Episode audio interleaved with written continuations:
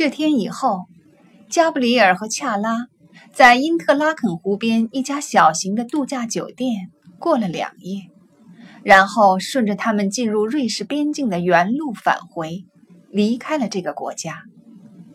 在阿尔卑斯山口，加布里尔接到扫罗王大街发来的一条秘密短信，要求他打开收音机。在他们穿越卢加诺边上的意大利边境线时，他了解到，叙利亚外交部副部长、秘密警察部队的前任长官、叙利亚总统深为信赖的朋友和顾问凯莫尔·阿尔法鲁克。在大马士革一次神秘的爆炸事件中丧生。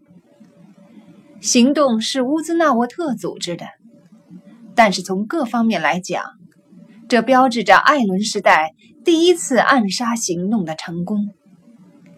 不知道为什么，加布里尔觉得这将不是他任期中的最后一次猎杀。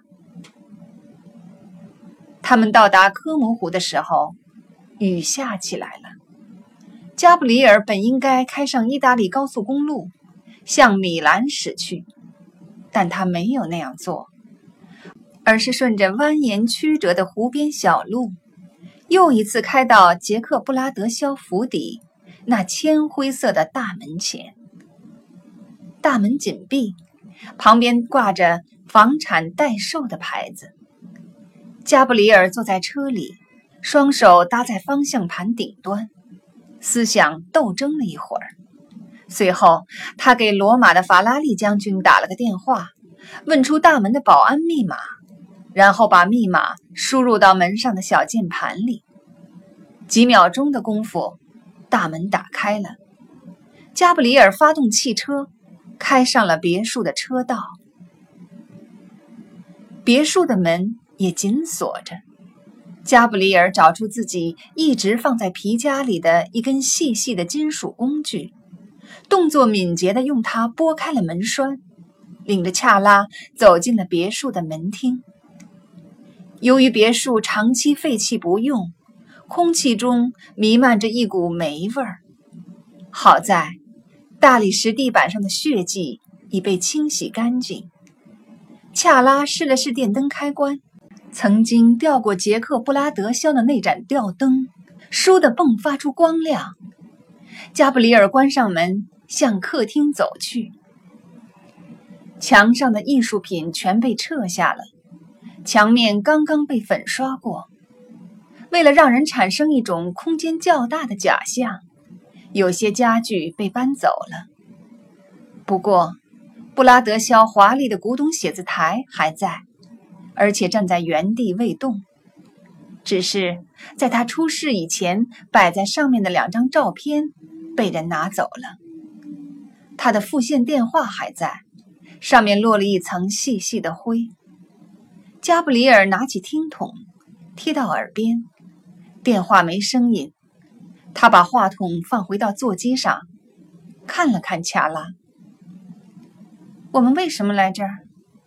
他问。因为那幅画曾经来过这儿，也许吧。他说：“也许吧。”他随声附和。当初，在加布里尔在杰克布拉德肖的别墅里发现了一些失踪的画作以后，法拉利将军的艺术小分队为了找到更多被盗的画，花了好几天时间。把这座别墅翻了个底儿朝天。不管因为什么，他们都不可能忽略一幅长达七英尺、宽为八英尺的巨幅画布油画。可即使是这样，加布里尔还是想最后再看一眼，好让自己安心。为了找到这幅当今世界上最出名的失踪画卷。他已经花掉了生命中的几个月时间，可时至今日，他掌握的线索无非是几幅被盗的名画和一个被谋杀的叙利亚恶棍而已。秋日午后的阳光逐渐暗淡，加布里尔在这位他从未谋面的画商家里开始了搜索。在他身怀六甲的妻子陪伴下，他一个房间挨一个房间，一个壁橱挨一个壁橱，一个橱柜接一个橱柜，一个抽屉接一个抽屉的翻找。他翻遍了低矮的放置管道的空间，狭窄的通风道。也翻遍了阁楼、地窖，他观察墙壁，看能不能找到新抹上去的石膏的痕迹；他搜寻地板，看有没有干净的钉头钉帽；他巡视花园，看能否发现新翻的土壤。直到最后，他精疲力尽，垂头丧气，蓬头垢面。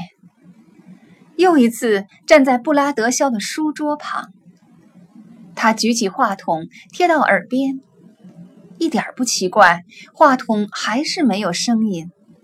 接着，他从外衣口袋里掏出黑莓手机，按照记忆拨通了一个号码。